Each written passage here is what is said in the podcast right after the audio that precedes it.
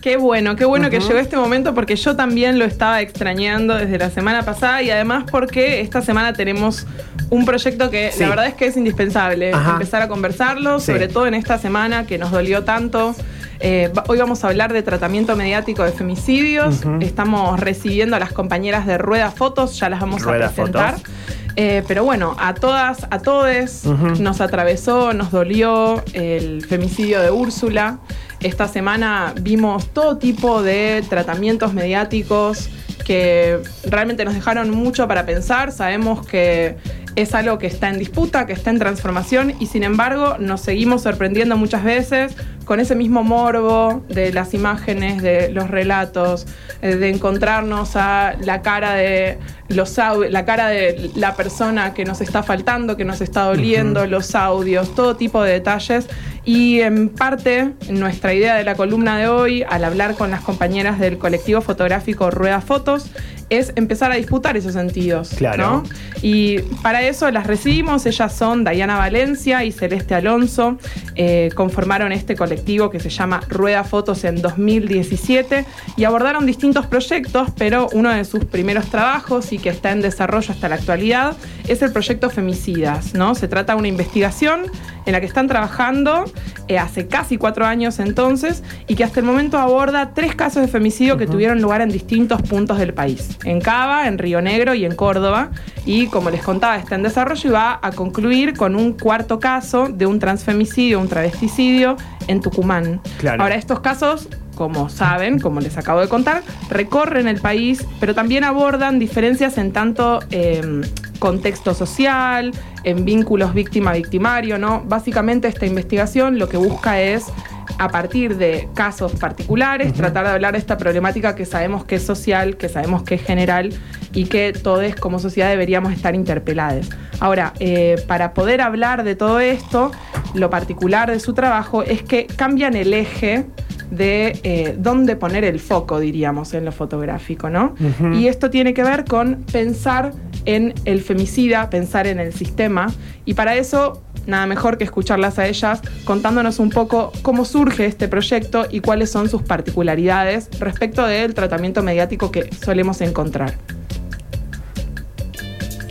La diferencia entre los medios masivos de comunicación y nuestra manera de abordar el proyecto tiene que ver eh, hacia dónde ponemos el foco, ¿no? Más allá de, obviamente, visibilizarlos a ellos y, y hacer el planteo de, bueno, quiénes son estos tipos, mostrarles las caras, también parte de entender y hacernos cargo de que es un sistema patriarcal entre el cual estamos atravesados toda la sociedad, que hay que empezar a desandar ese camino, ¿no? Se está hablando mucho menos de las víctimas, pero igual no dejan de poner su cara, no dejan de reproducir sus audios, no dejan de ir por ahí a lo impactante de, la desesperación, pero me parece que hay que empezar a, a cuestionarnos del rol de la sociedad, bueno, de lo estatal, lo judicial, me parece que es un conjunto.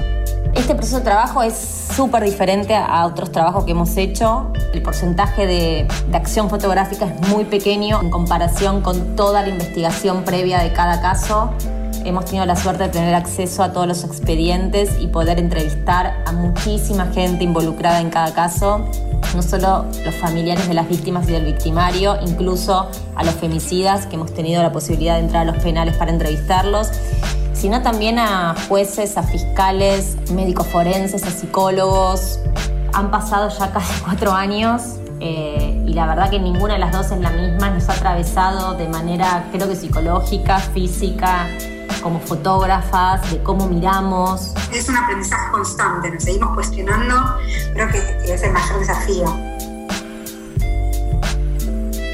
Bueno, Ahí las escuchábamos entonces a Celeste y a Diana, las compañeras de Rueda Fotos, que básicamente están compartiendo su proceso de trabajo acerca de cómo contar estas historias desde una perspectiva de género, ¿no? ¿Cuánto cuerpo, no? ¿Cuánto cuerpo? Viajar varias veces a cada una de las provincias que nombramos. No, y también no conocía esta experiencia, pero bueno, habíamos leído por ahí, no sé, Segato ha entrevistado a, femicidas y yo cuando la escuchaba, incluso cuando leía salir, es como, uff, tremendo. fuerte, ¿entendés? Te tenés que parar enfrente. realmente mucho, eh, mucho cuerpo.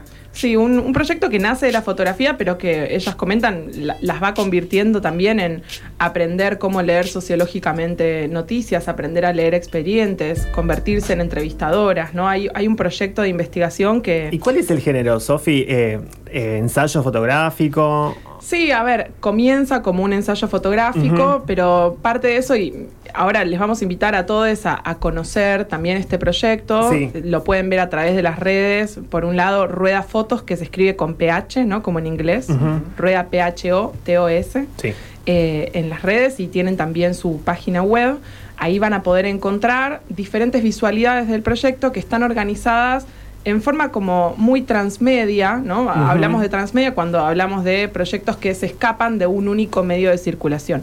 Este es un espacio que empieza siendo fotográfico, pero que con la investigación requiere de nuevas maneras. Entonces pasa a convertirse en paneles de investigación, no en cartografías de las investigaciones que permiten ver las relaciones entre espacios, lugares, y los discursos se empiezan a generar no solamente en imagen, sino también en palabra, en mapa conceptual, ¿no? Realmente trae eh, nuevos desafíos a las prácticas de quienes comienzan su investigación como fotógrafas. Claro. ¿Verdad? Claro, claro, claro. Y, también todo esto, digamos, eh, es un espacio que se le toma a los medios de comunicación, por decirlo de alguna manera. Total. o sea, disputarle esos sentidos de que los medios de comunicación están generando constantemente en formato de discurso revictimizante y desde el arte, desde la producción documental, como comentábamos recién, desde los feminismos, encontrarle nuevas maneras y eh, formas que salgan de alguna, de alguna manera también a interpelar a una porción mayor de la sociedad que no sea eh, ese espacio endogámico muchas veces que suele ser el mundo del arte o el mundo de la fotografía documental y que trasciendan todas esas barreras.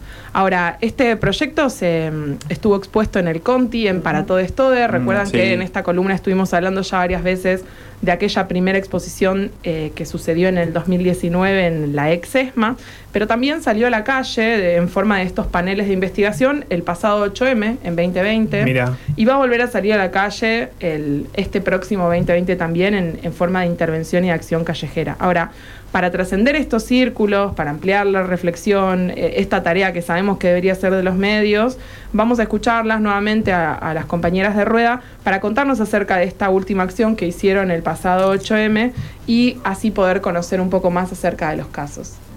El último 8M, en el 2020, hicimos una pegatina en la de Mayo y fue también muy interesante ver eh,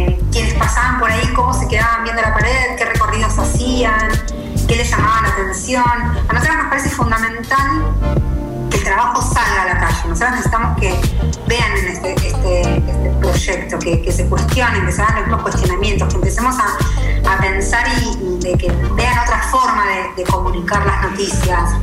Y la calle es fundamental. Nosotras, si nos preguntan cuál es nuestro, nuestro sueño, es ojalá tener estaciones, estaciones de trenes, de subte, pasacalle, digo, me parece como que, que no quede solamente circulando en, el ambiente del arte o del fotoperiodismo, de lo documental, ¿no? Que llegue como a la mayor gente posible. Ese sería como la meta salir a interpretar a las personas en la calle. No alcanza con que seamos solamente las feministas, les feministas, quienes conversamos acerca de esto. Necesitamos que sea la sociedad toda también, y sobre todo los varones heterosis, ¿no? Una discusión que también se dio mucho en las redes esta última semana. Necesitamos que todos se pregunten acerca de la violencia patriarcal, y para eso necesitamos también que circulen otros análisis y otros discursos como este que estamos dando a conocer hoy desde cuando el arte ataque en esta próxima acción del 8M, que se va a venir también para dentro de muy poco eh, en las calles de Buenos Aires eh, y también se va a replicar en Ecuador. Pueden estar atentos acerca de toda esta movida en las redes de Rueda Fotos, esto es en Instagram arroba Rueda Fotos con PH, y así participar de la acción, por ahí registrarlas, si son fotógrafes, si filman, etcétera. ¿En la vía pública se puede adelantar? En la vía pública, así es, también difundirla a través de las redes y ver también los avances del proyecto en la página web, que como les contaba antes es ruedafotos.com.ar, ¿no? Hay entrevistas a familiares, hay entrevistas a, familiares de las víctimas, a familiares de los femicidas, hay entrevistas a jueces, psicólogos, ¿no? Hay verdaderamente un trabajo integral que han hecho Dayana y Celeste, así que les agradecemos por eso, por buscar nuevas estrategias desde el arte y desde la realización documental, cuestionando en imágenes y en palabras cómo comunicar todo esto y sobre todo sabiendo que no es fácil generar imágenes sin ir a ese lugar común que solemos encontrar en la circulación en las redes y en los medios de comunicación. Sí, y totalmente, o sea, y desde el respeto, cuando, yo cuando escuchaba en el primer audio que hablaba como de todo el marco de investigación que le dan, también habla de un respeto sobre, mm, sobre lo que se está tratando, ¿no? Como darle el marco, qué es lo que no sucede generalmente, ¿no? Cuando se habla sobre un femicidio, sobre un caso de violencia, es desde un lugar de un sentido común que no sirve para nada. Sí, y me pasa también eh, como el abordaje, ¿no? Como muchas veces en esa euforia por contarlo, que las redes te lo ponen, viste, cual zanahoria constantemente.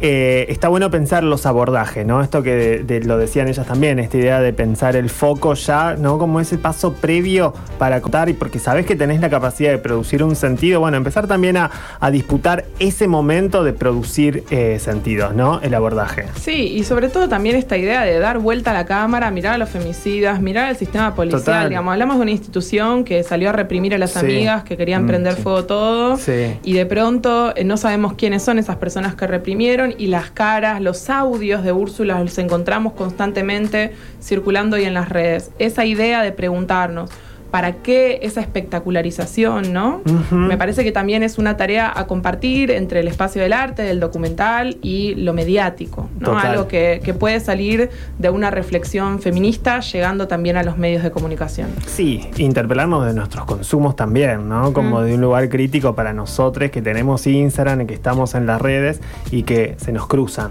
también como esos sentidos ahí en nuestras narices. ¿Sí? Che, Sofi, interesantísimo. Nos encontramos el próximo sábado. Nos encontramos el sábado que viene, claro.